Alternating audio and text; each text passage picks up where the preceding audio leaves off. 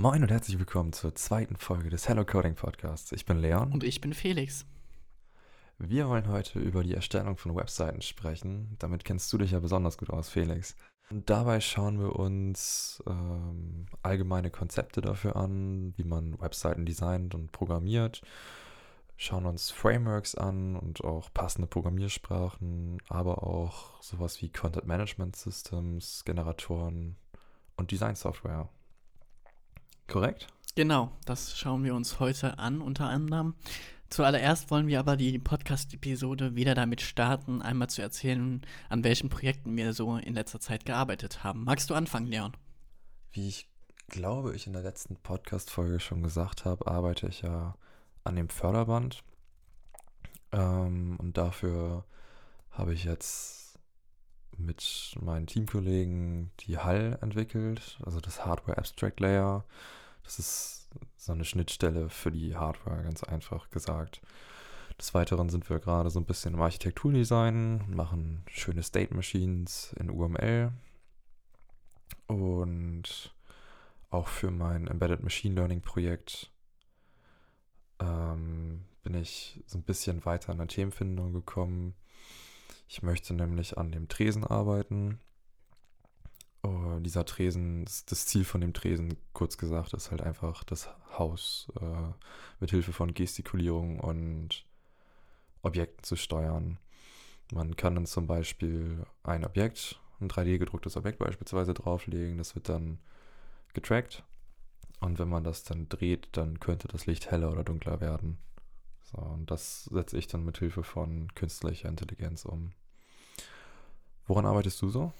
Also ich habe letzten Monat einmal an einem neuen Artikel gearbeitet zum neuen Element in HTML und zwar das Dialogelement. Damit kann man dann Pop-ups nativ in HTML erstellen. Das ist jetzt letzten Monat in den letzten Browsern final rausgekommen, dass man das auch wirklich global anwenden kann. Sehr spannendes Element, finde ich. Äh, sieht das dann so aus wie ein klassisches Alert in JavaScript? Oder? Nee, überhaupt nicht. Ähm, das ist einfach nur ein HTML-Tag und dort drin kann man dann eben seinen Contents schreiben, der angezeigt werden soll, wenn das offen ist. Und das Schöne daran ist, dass es sich eben wie ein ganz normales HTML-Element verhält, dass man es ganz normal stylen kann. Das hat überhaupt nichts mit der Alert-API zu tun. Das ist halt gerade das Tolle daran. Genau. Nein, äh, als du von Pop-ups geredet hast, äh, habe ich halt an die Pop-ups von JavaScript gedacht. So, das ist, das ist als HTML-Tag äh, Code drin steht, war mir schon klar, aber ich schaue es mir später mal an. Okay.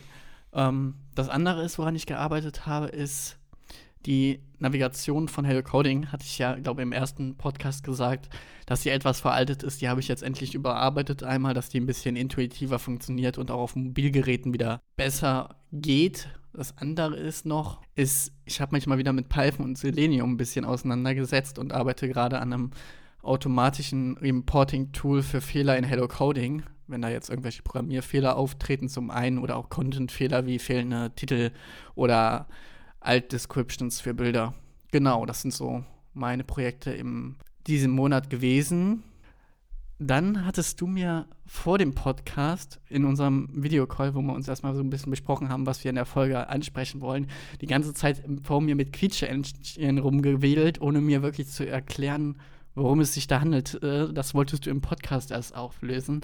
Dann erzähl doch mal, was es sich damit auf sich hat. Hast du schon mal was von Rubber Duck Debugging gehört? Nein. Ähm, du kennst doch das Phänomen, wenn du äh, alleine programmierst, aber irgendwie stuck bist und nicht mehr vorankommst. Dass wenn dann jemand dir über die Schulter schaut oder du jemandem den Programmcode erklärst, dass du dann eventuell den Fehler findest. Ja, ist schon mal vor, ist schon häufiger vorgekommen. Ist ein bekanntes Phänomen, genau. Und äh, Rubber Duck Debugging beschreibt quasi das, denselben Prozess, nur einfach mit einer Quietsche-Ente. Das heißt, du stellst eine Quietsche-Ente auf deinen Schreibtisch und erzählst ihr als unabhängige Person von dem Problem und gehst halt Stück für Stück ganz genau darauf ein. Das hat halt ein paar nette psychologische Nebeneffekte und ja, scheint halt zu helfen.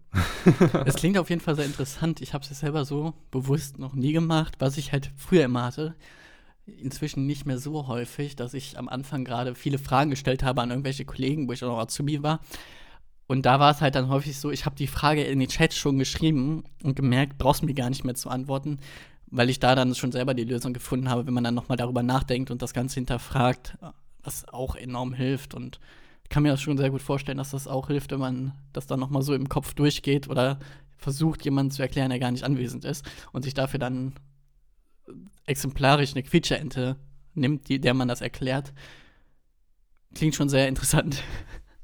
Ja, keine Ahnung. Ich hatte äh, auf TikTok äh, einen Streamer gesehen, der live äh, in Unity, mit Unity programmiert.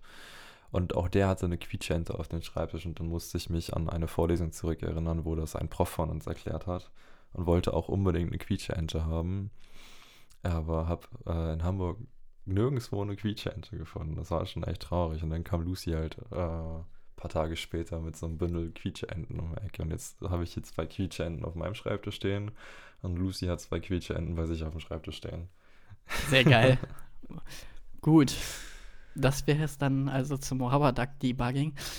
Genau, dann lass uns doch mal mit HTML ein paar Webseiten programmieren. Okay, dann programmieren wir mit HTML erstmal ein paar Webseiten. ähm, genau. Also Erstmal dazu, fachlich war dein Satz vollkommen falsch, aber das ist ja auch bewusst gewesen. Du yeah. wolltest mich damit mit triggern. Also, um das schon mal direkt zu Anfang aufzulösen, eine Webseite kann man nicht in HTML programmieren, weil HTML keine Programmiersprache ist, denn HTML ist eine Aussprachungssprache. Der große Unterschied ist unter anderem, dass HTML keine Turing-Vollständigkeit besitzt, bedeutet, dass man in HTML unter anderem nicht rechnen kann oder komplexe Gebilde abbilden kann oder im Allgemeinen schon gesagt, einfache Strukturen wie eine if-Abfrage sind nicht in HTML gar nicht möglich. Und deshalb ist HTML eben eine Auszeichnungssprache, um Inhalte zu formatieren, aber auch nicht mehr und nicht weniger. Aber bevor wir zur HTML-Programmierung, zum CSS und sonstigen Thematiken kommen, will ich doch erst einmal wissen, Leon, wie viel Erfahrung hast du im Thema Webseiten, da jetzt ja primär ich durch die Folge leiten werde, durch die Inhalte, da ich halt das schon sehr lange mache und es auch hauptberuflich mich mit Webseiten sehr viel beschäftige. Und bei dir ist es ja eher nur so ein Themenbereich, den du als Hobby mal nebenbei machst, wenn es gerade passt, wenn ich das jetzt so richtig im Kopf habe, richtig? Ja, genau. Also ich beschäftige mich ja mehr mit der technischen Informatik als mit der Medieninformatik oder wo auch immer das zugehört. Medieninformatik, genau richtig. Ähm, genau, nein. Ich habe zwar schon ein wenig im, Bet im, Betriebsumfeld mit Webseiten gearbeitet. Unter anderem habe ich mit äh, Content-Management-Systemen wie Magento äh, für einen Betrieb einen Webshop aufgesetzt. Dann habe ich jetzt vor kurzem in React äh, mit dem Design Framework Material UI 5 an einer Web Application gearbeitet. Und ja, aber ansonsten ist es relativ grundlegendes Wissen. So ein bisschen JavaScript, CSS, HTML habe ich mir über die Jahre sicherlich auch mal angeeignet, aber nichts tiefgehendes. Okay, also noch, sag ich mal, relativ oberflächlich im Verhältnis zu dem, was ich halt mache. Ich bin halt primär Webentwickler. Ich habe ja auch eine Ausbildung als Mediengestalter gemacht. Ich war davor schon auf einer Designschule, sage ich mal, beziehungsweise auf einem Berufskolleg für Technik und Informatik, wobei ich dort den Fachgang äh, Gestaltung belegt habe und als Abschluss habe ich dann ein Fachabitur Gestaltung gemacht, weshalb ich sehr stark aus dieser Richtung komme, mich aber dann über Jahre immer weiter auch in die Entwicklung entwickelt habe. genau weshalb ich hier so ein bisschen durchleiten werde. Primär, wir wollen heute anfangen mit dem Thema der Idee der Webseite und gehen dann immer weiter in die Programmierung rein, in die Systeme, die es da gibt und zum Abschluss Richtung der Sicherheit von Webseiten. Genau. Wie würdest du anfangen? Eine Webseite zu bauen? Genau. Äh, ich glaube, das kommt ganz drauf an, ob es jetzt wieder im Betriebsumfeld ist oder ob das äh, ähm, für, für, für mich privat ist. Also ich würde bestimmt mir so ein paar Skizzen machen. Äh, Wenn es jetzt für einen Kunden ist und ich würde mit dem so ein bisschen rumscribbeln, dann wahrscheinlich Stichwort Wireframes nutzen. Ähm, aber ansonsten würde ich wahrscheinlich direkt schon mit einem kleinen Webseitendesign, Photoshop oder ähnlicher Software starten, Affinity Design. Ähm, anschließend würde ich das Ganze dann, würde ich mir überlegen, ob ich ein Content Management System nutzen möchte oder ob ich das Ganze selber stylen möchte ähm, und das Backend selber schreiben möchte. Wenn nein, welches, was für eine Art von Content Management ich nutzen möchte. Da hast du ja, auf jeden irgendwie Fall so in die Richtung. schon mal ein paar Punkte genannt, die wir auch gleich nochmal aufgreifen werden. so vom Anfang her wollen wir erstmal bei dem Thema anfangen, überhaupt von der, bei der Idee der Webseite. Gerade ist mir gerade auch bei dir so ein bisschen aufgefallen, du bist halt auch direkt re- ziemlich stark äh, ins Design gegangen, direkt schon mit Scribbles oder sowas anzufangen oder Wireframe. Aber tatsächlich würde man vorher noch anfangen, wenn man es wirklich gut umsetzen will, sich erstmal über den Gedanken der Webseite wirklich ausgiebig zu informieren. Heißt einmal, dass man sich schon zu Anfang Gedanken macht über die Branche oder in welchem Bereich man eben die Webseite macht, zum Beispiel im Coding-Bereich, jetzt zum Beispiel für ein privates Portfolio oder man hat jetzt einen Kunden, wie zum Beispiel einen Dachdecker oder ähnliches. Das sind schon mal unterschiedliche Ansätze auf jeden Fall, denn Natürlich ist man einmal freier, wenn man für sich selbst die Webseite macht. Bei Kunden muss man immer so ein bisschen mehr auf die Konkurrenz achten. Und grundsätzlich sollte man eben immer hergehen und schauen, was für Webseiten gibt es denn schon am Markt in dem Bereich, wo ich rein möchte. Denn es ist ganz wichtig, dass man bei Webseiten immer etwas Individuelles bietet, was es so noch nicht gibt im Optimalfall. Oder etwas, was es bereits gibt, so viel besser macht, dass es sich lohnt für den Nutzer, deine Webseite zu nutzen und nicht die vom, von, vom Gegner, von der Konkurrenz. Das andere ist, was man dort direkt sich betrachten kann bezüglich der Konkurrenz, ist das Design. Denn häufig ist es so, wenn man sich mehrere Webseiten aus einer Branche anschaut, in der man arbeitet, hat man immer sehr viele Überschneidungen, was das Design angeht und kann sich auch daran so ein bisschen orientieren. Aber sich dort auch wieder ein bisschen herausheben, dadurch, wenn man Elemente anders löst als die bestehenden Webseiten. Natürlich muss man nicht immer das Rad komplett neu erfinden, aber wenn man dem Ganzen immer et- einen kleinen neuen Touch geben kann, der immer noch gut von der UI, UX zu verstehen ist, also von der, vom User Interface und von der User Experience, dann kann es sinnvoll sein, dort etwas mehr hineinzugeben als das, was die Konkurrenz tut, um eben sich so wieder ein bisschen abzuheben. Nachdem man sich Gedanken gemacht hat über die Konkurrenz, was diese auf dem Markt schon präsentiert und was man selbst präsentieren möchte, sollte man sich seine Zielgruppe nochmal genau anschauen. Was hat man für eine Altersgruppe? Was hat man für ein Demo demografisches Umfeld, um die Webseite besser auf die Zielgruppe nochmal ausrichten zu können? Denn eine Webseite, die sich jetzt primär an eine ältere Zielgruppe richtet, macht es zum Beispiel Sinn, eher größere Schriften zu wählen, da häufig die Lesbarkeit von Texten im Alter schwindet. Das ist nur mal ein Beispiel, was sehr oberflächlich ist. Natürlich geht das dann auch noch weiter in Richtung der Farben, in Richtung des Designs. Zum Beispiel hat man ein Produkt, was einen naturbewussten, sehr ökonomisch ausgerichteten Menschen ansprechen soll. Dann sollte man entsprechend schauen, dass man eine sehr naturverbundene Webseite macht, also sehr natürliche Farben, keine keine Neonfarben zum Beispiel, dass man dort eben schaut, dass die Farben auch wieder sehr gut auf das ausgerichtet ist. Und das kann man dann immer noch so weiterspinnen in Richtung vom den Farben, der Typografie, also den Schriften, von der Formgestaltung an sich. Dort kann man dann nochmal sehr stark ins Detail gehen, nur durch die Zielgruppendefinition. Was da hilft, ist zum Beispiel das Buch Grafik und Gestaltung. Dann gibt es ein Handbuch vom Rheinwerk Verlag. Das hatte ich bereits, bevor ich mit meinem Fachabitur Gestaltung angefangen habe. Das ist sehr kompaktes Wissen über sehr komplexe Themen sehr einfach dargestellt, so dass man schnell in diese Design-Thematiken reinfindet und einen besseren Überblick darüber bekommt. Wenn ihr das habt, die Zielgruppe, die Idee der Webseite, euch die Konkurrenz angeschaut habt, dann könnt ihr zum Beispiel dahin übergehen, ein Wireframe zu starten. Du sagtest ja, Leon, du hast bei deiner Webseite auch mal ein Wireframe gemacht. Wie hat dir das geholfen oder wie hast du das verwendet? Also prinzipiell ähm, haben sie mir nicht so viel geholfen, weil sie schnell wieder verworfen wurden. es wurde dann ein explizites Screen Design gefordert, aber grundsätzlich kann ich mir sie schon als sehr nützlich vorstellen, wenn man direkt beim Kunden sitzt und äh, dann über die Webseite spricht. Äh, allgemein nochmal vielleicht zur Begriffserklärung, weil wir da jetzt so relativ schnell drüber gelaufen sind. Äh, Wireframes an sich, das ist eine Art Drahtgestell, äh, die man nutzen kann, um sich schon mal grundlegend über eine Webseite zu unterhalten.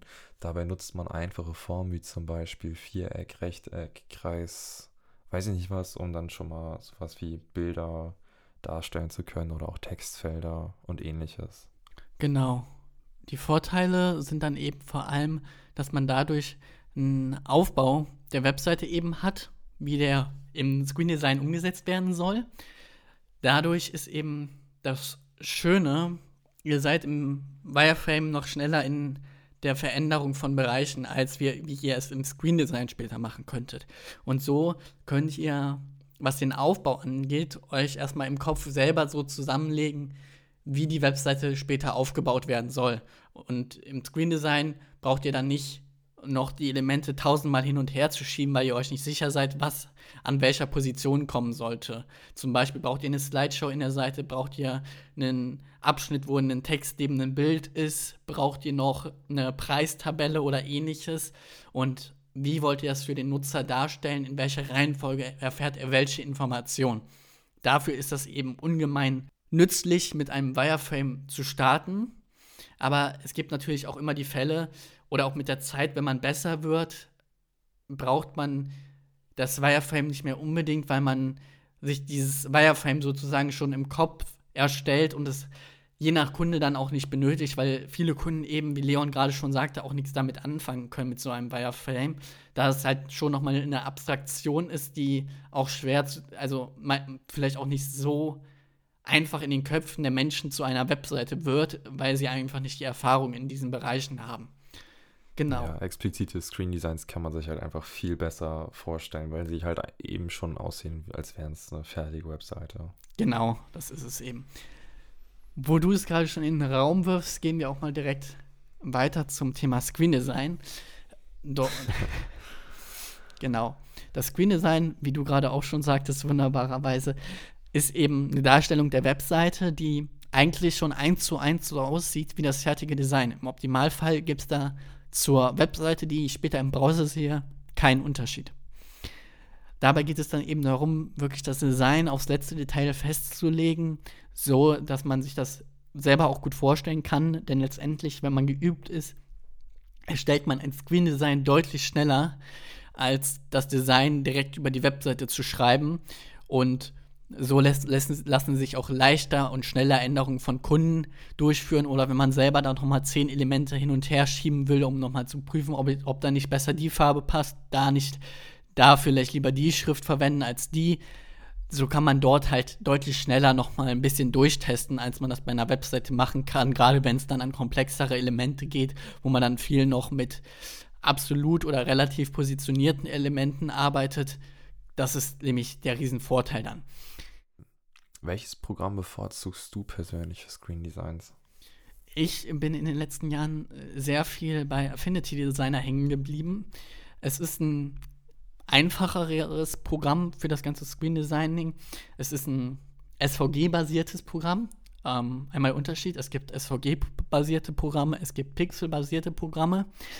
Der Unterschied ist, dass SVG-Kurven immer berechnet werden und Pixel sind eben statisch, wodurch die Skalierung äh, bei SVGs nicht verloren geht. Also die Schärfe bleibt immer erhalten. Ich könnte ein SVG auf den Mond projizieren und das hätte die gleiche Qualität wie auf einem 10x10 äh, Zentimeterblatt letztendlich, wenn man es technisch hinbekommen würde. Könntest du das? Ja, ich, ich wollte gerade fragen. Wenn man es technisch hinbekommen würde, so ein kleiner Klugscheißer hier. Ähm, genau. Ich bevorzuge dort eben Affinity Designer, das für mich eigentlich alles bietet, was ich brauche, da ich meistens nicht sehr komplexe Screen Designs mache, wo man noch äh, Funktionalitäten darstellen muss. Es gibt natürlich dann auch Programme wie Adobe XD, Figma oder Sketch. Diese Programme haben den Vorteil, dass man dort nicht nur das Screen Design aufbauen kann, sondern man kann direkt Interaktionen mit Elementen herstellen, wie zum Beispiel einem Akkordeon, das sich noch aufklappen kann. Wenn man solche dynamischen Elemente hat, gerade wenn man sehr aufwendige Interfaces hat, kann man das so dem Kunden nochmal deutlich klarer darstellen. Nennt sich dann auch Click-Dummies das Ganze schon. Dafür sind halt diese Programme dann besser geeignet. Dann gibt es halt noch Programme wie Photoshop, das wurde halt früher sehr viel verwendet, wo man halt sehr viel nur pixelbasiert gearbeitet hat, wobei Photoshop und sowas in den letzten Jahren sehr viel weniger geworden ist an Personen, die das zum Design dann verwendet, verwenden. Wenn man es äh, macht, hat man dadurch aber auch keine Nachteile, wenn man mit solchen Programmen arbeitet. Letztendlich geht es nur darum, das so darzustellen, dass man weiß, wie man es umsetzen muss und das geht auch mit jedem pixelbasierten Programm wie eben Photoshop.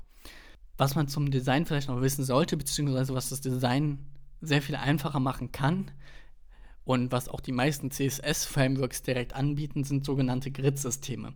Diese Grid-Systeme sind meistens in zwölf Spalten aufgebaut in diesen kann man dann die Elemente in bestimmten Verhältnissen positionieren. Wenn man zum Beispiel Text im Bild hat, hätte man dann äh, Call, also eine Call von der Seite, von der Breite 6 neben einer Call von der Breite 6 zum Beispiel oder ähnliche Aufteilungen. Und dort, dafür gibt es dann schon fertige Klassen zum Beispiel, um die Elemente schnell nebeneinander zu positionieren. Das hilft gerade, wenn man sehr viele verschiedene Breiten hat und sich das nicht selber noch anlegen will. Da sind dann später CSS-Frameworks nützlich und auch beim Design hilft es schon, eine Bündigkeit in der Seite zu erhalten und das Ganze ordentlicher und strukturierter wirken zu lassen.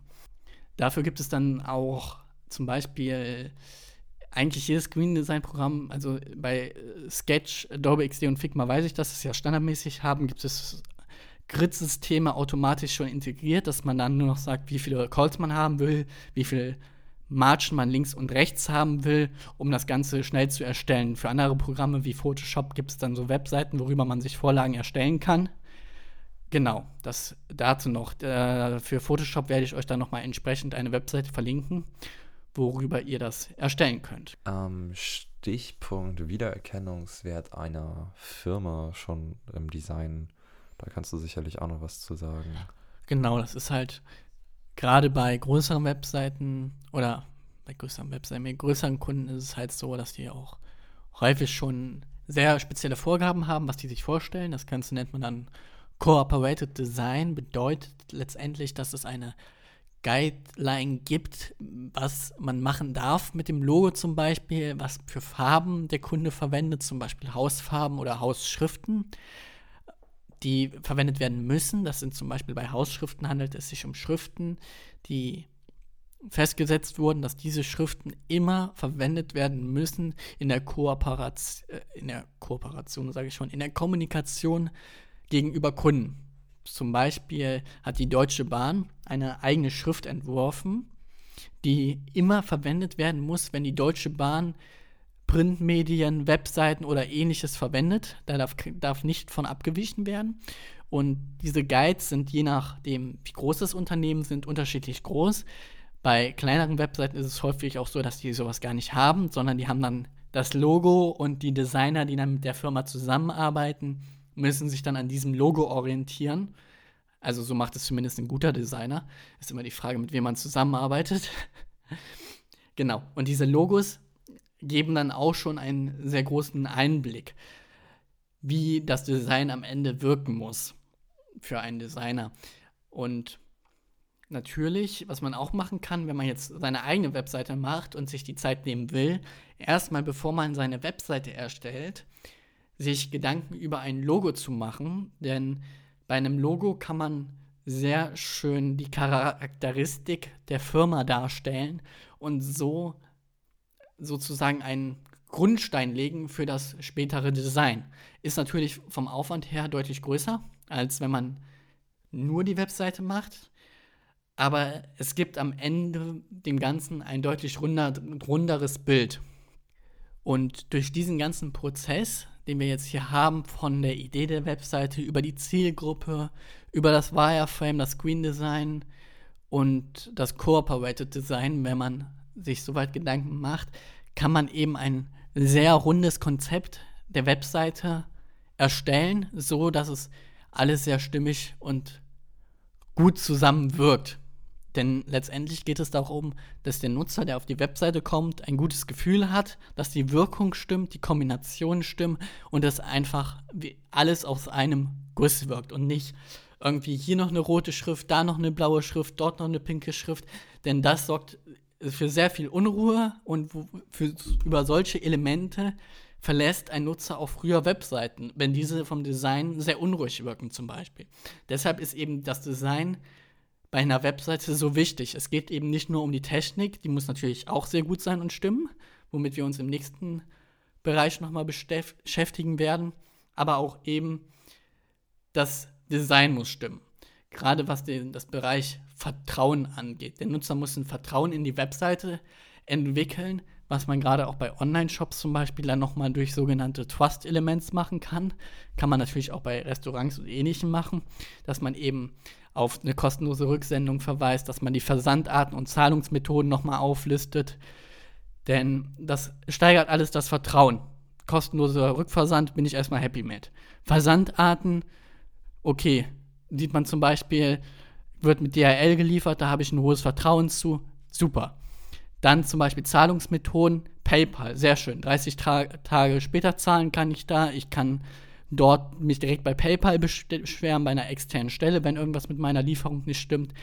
Das sind eben diese Elemente, die man noch verwenden kann dann, um der Webseite mehr Vertrauen zu schenken. Und so kann man halt schon im ganzen Designprozess schon sehr viel definieren, was den Nutzer am Ende davon überzeugen wird, mich zu kontaktieren, mein Produkt zu verwenden oder ähnliches. Genau. Zur Technik der Webseite wollen wir dann jetzt mal kommen. Visualisierung und Konzept war jetzt ja, soweit glaube, ganz rund von der Erklärung.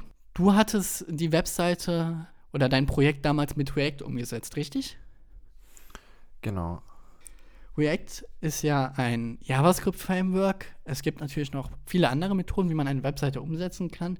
Das eine sind CMS-Systeme, also das sind Content-Management-Systeme, bedeutet, ein Nutzer hat ein Interface auf der Webseite, wo er die Texte eintragen kann, wo er Produkte anlegen kann und auch alle anderen Daten, die auf der Webseite dargestellt werden, ändern kann.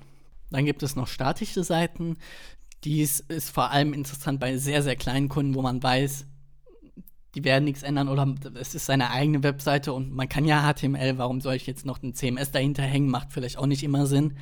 Wenn man jetzt nur einmal im Monat oder alle zwei Monate seine Webseite ändern wird, warum dann nicht einfach eine statische HTML-Seite verwenden? Das kann auch wunderbar funktionieren. Es muss nicht immer irgendein aufwendiges System sein.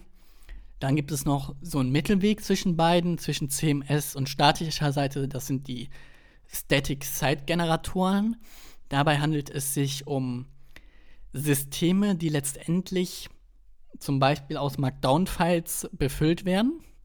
Diese Markdown-Files sind dann dazu da, die Inhalte schreibt man dort drinnen und, und am Ende wird aus diese Markdown-Files plus Template-Files plus CSS-Files eine statische Seite wieder generiert. Das, da gibt es zum Beispiel Hugo als sehr bekannten Static Site Generator.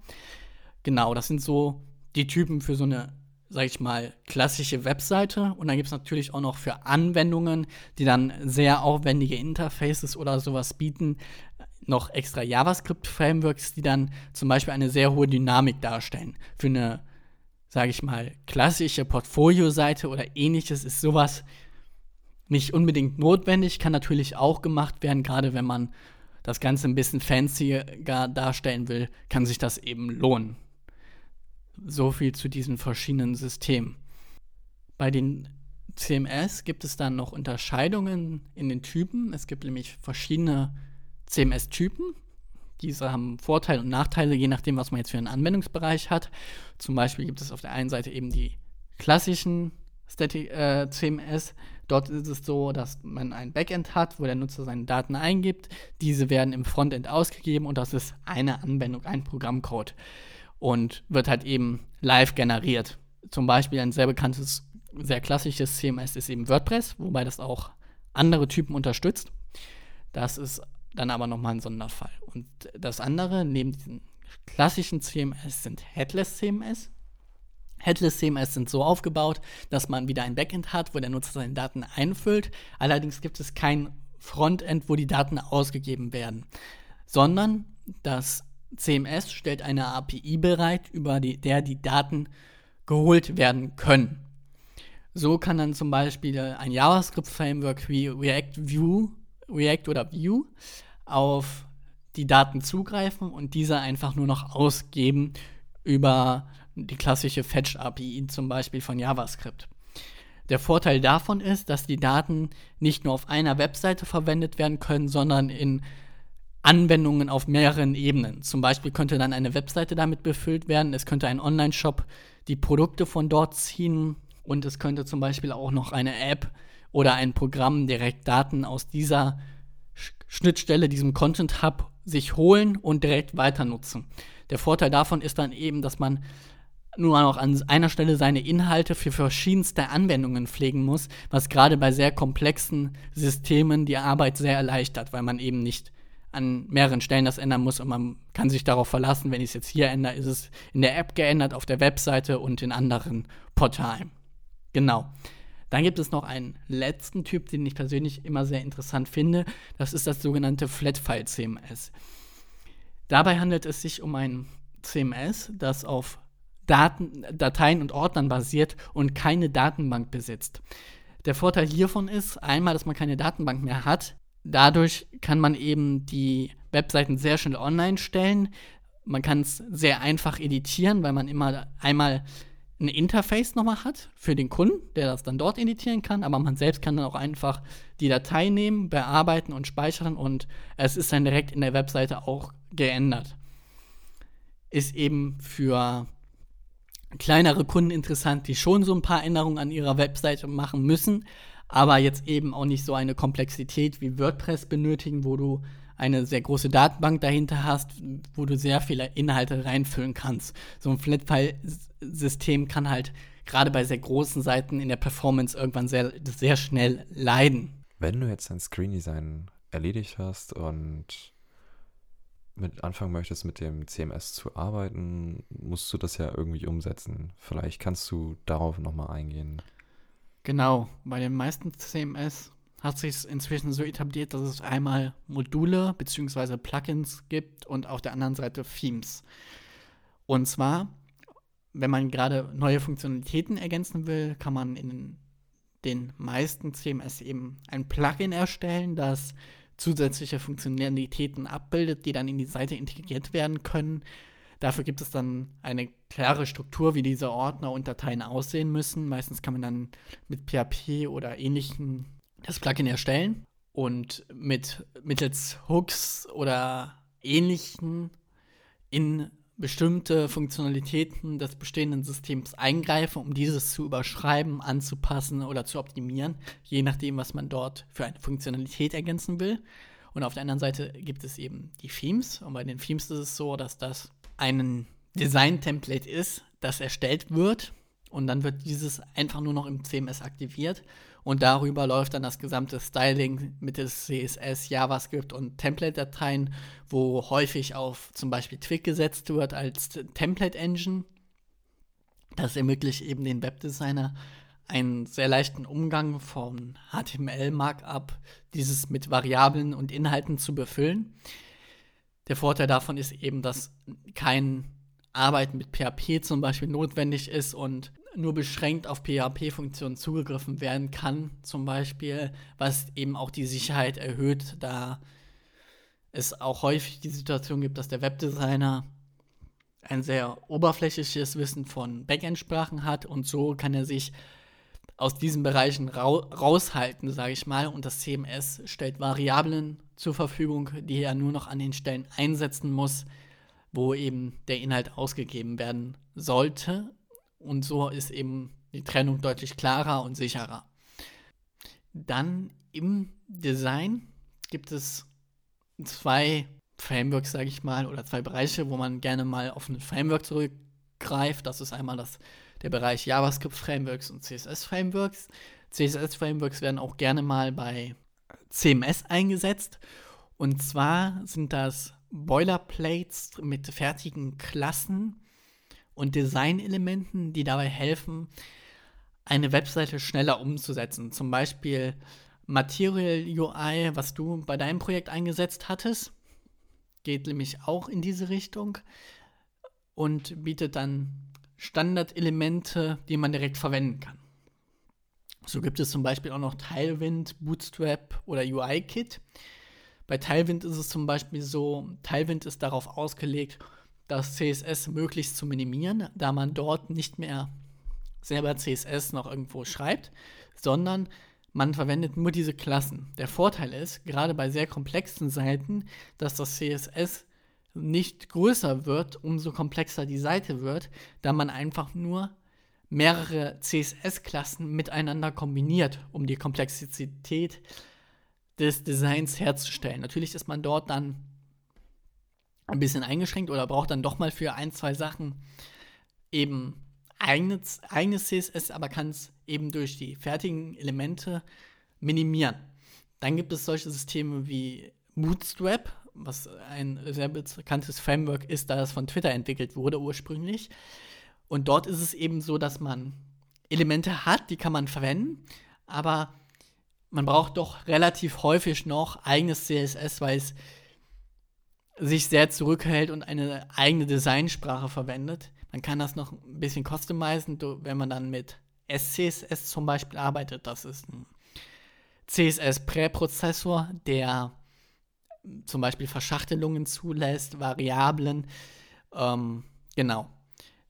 So kann man sich dann eben in diesem Bereich die Arbeit vereinfachen, kann es aber auch schwieriger machen, wenn man sehr individuelle Designs hat, da man dort eben dadurch auch etwas eingeschränkt ist oder dann dazu noch sehr viel mehr schreibt und sich so eben auch den Quelltext vergrößert. Wenn man ein sehr klares Ziel hat und keine sehr komplexe Webseite, macht es Sinn, ohne solche Systeme zu arbeiten. Viele Webentwickler machen es sich auch auf Dauer ein eigenes CSS-Framework, was die Basics bereitstellt, die man benötigt, aber eben auch nicht zu komplex wird, um es halt sehr minimalistisch zu, zu halten, um für einen guten Page-Speed und ähnliches zu sorgen. Auf der anderen Seite gibt es eben die JavaScript-Frameworks, die haben meistens einen deutlich anderen Ansatz. Wenn man jetzt zum Beispiel mal, mal an React oder Angular denkt, dort geht es nicht darum, einfach nur eine Webseite zu erstellen, sondern es geht darum, dynamische Inhalte, dynamische Interfaces zu erstellen, die sehr viel Komplexität bieten können. Diese sind dann vor allem bei eben sehr komplexen Anwendungen sinnvoll, bei kleineren Webseiten wie jetzt zum Beispiel für ein Portfolio oder ähnliches, würde ich die in der Regel auch weglassen, da sie eher die Komplexität erhöhen, als irgendwie in der Entwicklung wirklich zu helfen, wenn man eben keine Interfaces hat, die man irgendwie sehr dynamisch nutzen möchte. Gerade auch wenn man jetzt äh, vielleicht ein Formular hat, lohnt sich sowas absolut nicht äh, zu verwenden. Dann gibt es noch diese älteren JavaScript-Frameworks, wie zum Beispiel jQuery, das war eine Zeit lang, ein sehr beliebtes Framework, hatte damals auch seine Daseinsberechtigung. Und zwar war es damals so, dass alle Browser sehr unterschiedlich war, waren in den JavaScript-Funktionalitäten, die bereitgestellt wurden. Und so musste häufig mit, jetzt komme ich gerade leider nicht drauf, es gab jedenfalls so Funktionalitäten, die man dann gewebbt hat, um, um die alle in jedem Browser gleich verhalten zu lassen, obwohl dahinter ganz andere JavaScript-Funktionalitäten entstanden. Dort war dann eben sowas wie jQuery sehr gut geeignet, Aber inzwischen ist es halt eben so, dass alle Browser einen gewissen Standard bieten und man auf solche Funktionalitäten gar nicht mehr zurückgreifen muss und man es auch tunlichst lassen sollte. Leider sieht man das immer mal wieder, dass sowas verwendet würde, wird, weil es vermeintlich einfacher aussieht, aber letztendlich bläht das den Code und die Performance der Webseite sehr stark auf, was einen sehr negativen Effekt hat. Genau, das zu JavaScript-Frameworks und CSS-Frameworks. Okay, ähm, wie würdest du jetzt mit dem Design anfangen, wenn du dich gegen ein CSS-Framework entschieden hast? Genau, wenn ich mich jetzt, also wenn ich mich gegen ein CSS-Framework entschieden habe, gehe ich eben so vor, dass man als erstes sich die Farben aus dem Layout pickt, welche Farben ich habe, welche Schriften ich habe, diese entsprechend für die Einbindung vorbereitet. Und wenn ich das erledigt habe, habe ich ja schon meine Farben und, mein CS, äh, und meine Schriften entsprechend in Verwendung. Dann gehe ich dazu über, bei dem kleinsten Breakpoint zu starten. Also man startet inzwischen immer so, dass man Mobile First anfängt. Das bedeutet, ich beginne immer mit, mit meiner kleinsten Breite. Persönlich fange ich immer bei 320 Pixeln Breite an, das Design umzusetzen und gehe dann erstmal die Webseite komplett bei 320 Pixeln durch, schaue, aus, schaue, dass sie dort komplett perfekt aussieht und gehe dann immer etwas größer in den Breakpoints, die ich mir vorher definiert habe. Das ist immer unterschiedlich. Was viele machen, sind zum Beispiel 320 Pixeln, 480, 560 von den Breiten dann her immer so weiter. Zum Beispiel kann man sich dort auch sehr gut an den CSS-Frameworks orientieren, denn die haben meistens auch solche Breakpoints schon integriert. Und dann geht man eben diese Media Queries durch und schaut immer, dass die Webseite immer wieder auf diesen verschiedenen Breakpoints gut aussieht, geht dann immer zum nächstgrößeren, schaut, wie das alles gut aussieht und so weiter, bis man letztendlich bei der maximalen Breite der Webseite angekommen ist. Genau. So, nachdem wir jetzt über das Design einer Webseite gesprochen haben und auch über die verschiedenen Umsetzungsmöglichkeiten, äh, haben wir noch ein weiteres Thema auf der Liste und zwar Hosting. Wie wird Hello Coding aktuell gehostet? Felix? Ja, Hello Coding wird zurzeit über einen V-Server gehostet, auf dem ich Docker betreibe und dort verschiedenste Anwendungen bereitstelle, die letztendlich zusammen Hello Coding ergeben. Also Hello Coding ist an sich ein sehr komplexes Konstrukt inzwischen und kann nicht mit einer Standard-Webseite verglichen werden, weil ich dort unter anderem auch mit Docker arbeite. Und zwar ist es so, ich benutze Trafik als Proxy. Der handelt alle Requests, die an den Server gesendet werden und verteilt sie an verschiedene Docker-Container. Und dann gibt es zum Beispiel einen Docker-Container für Hello Coding selbst, dann gibt es einen Docker-Container für die Datenbank, dann gibt es einen Docker-Container nochmal für ein spezielles Image Processing für die Images, die immer bei den Beiträgen im, bei Twitter und Co. angezeigt werden. Das habe ich jetzt seit neuestem gemacht. Das wird dann nochmal über Python gehost, äh, über Python betrieben, weil ich dort das Image-Handling deutlich besser finde als in PHP. Und das ergibt dann letztendlich zusammen die ganze Website. Das ist jetzt natürlich ein sehr komplexes Projekt. Bei einer klassischen statischen Website oder bei einem CMS kann man deutlich einfacher hergehen und mit einem Webspace anfangen. Auf diesem Webspace kann man dann einfach sein CMS, seine statische Seite hochladen. Beim CMS muss man gegebenenfalls noch die Datenbank einrichten. Und so kommt man dann zu seinem Hosting. Dort kann man dann noch, je nach Webspace-Anbieter, kann man dann dort noch sein SSL-Zertifikat hinterlegen. Viele bieten in diesem Zusammenhang inzwischen auch Let's Encrypt-Zertifikate an. Das ist ein kostenfreier Service, der unter anderem von Google ins Leben gerufen wurde, wo es darum geht, das Web sicherer zu machen durch SSL-Zertifikate, die kostenfrei verfügbar sind. Denn vorher lagen Web-Zertifikate, die man sich so kaufen konnte, bei 80 bis 90 Euro, ich glaube im Monat sogar. Ich bin da in dem Thema nicht so drin, weil zu meiner Zeit gab es immer schon Let's Encrypt-Zertifikate. Also die waren schon verdammt teuer, diese Zertifikate. Und das kann man sich ja jetzt, jetzt eben sparen und so kann man, sollte man jede Webseite immer mit einem SSL-Zertifikat versehen. Die Vorteile da sind eben, dass die Post-Request, der Post-Body oder beziehungsweise allgemein der Body, egal was das für ein Request-Typ ist, immer verschlüsselt ist und nicht mit einem Netzwerksniffer, wie zum Beispiel Wireshark. Genau, Wireshark äh, mitgetrackt werden kann. Und deshalb sollte das auch eben immer getan werden, denn sonst könnte man Passwörter mitlesen, Warenkorbbestellungen, Zahlungsinformationen könnten sonst einfach mitgelesen werden, wenn man ohne SSL arbeiten würde, weshalb man das tunlichst immer tun sollte. Auch wenn es nur ein Kontaktformular ist, immer SSL verwenden und inzwischen sollte das eben von den Kosten auch kein Grund mehr sein, sich dagegen zu entscheiden. Und gerade aus Sicherheitsaspekten sollte es eben immer getan werden. So, wir das Thema Hosting jetzt soweit durch haben, wir sind in einem Partnerprogramm bei Netcup drin. Über das können wir Gutscheine erstellen und unter anderem findet ihr in den Shownotes ein paar Gutscheine. Manche davon sind einmalig gültig, andere können mehrmals verwendet werden. Dort schaut ihr am besten in den Shownotes, dort findet ihr die aktuellen Gutscheine. Genau.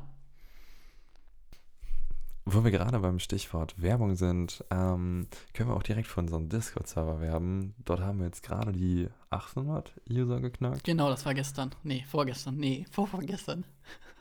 Ja, nevermind. Jedenfalls findet ihr da auf jeden Fall eine echt coole Community, die euch sicherlich die ein oder anderen Fragen zum Thema Programmieren beantworten kann. Dort könnt ihr auch Fragen zum Thema Webseitenerstellung äh, reinschreiben oder auch direkt zum Podcast. Genau, da sind wir beide auch gerne für euch da. Joa, aber ich glaube, dann wären wir jetzt auch soweit am Ende unserer heutigen Podcast-Episode zum Thema Webseitenerstellung angekommen. Nächstes Mal geht es wahrscheinlich in eine mehr technische Richtung, aber dazu dann mehr in der nächsten Folge. Ich freue mich drauf. Ich mich auch. Und dann bis zum nächsten Podcast.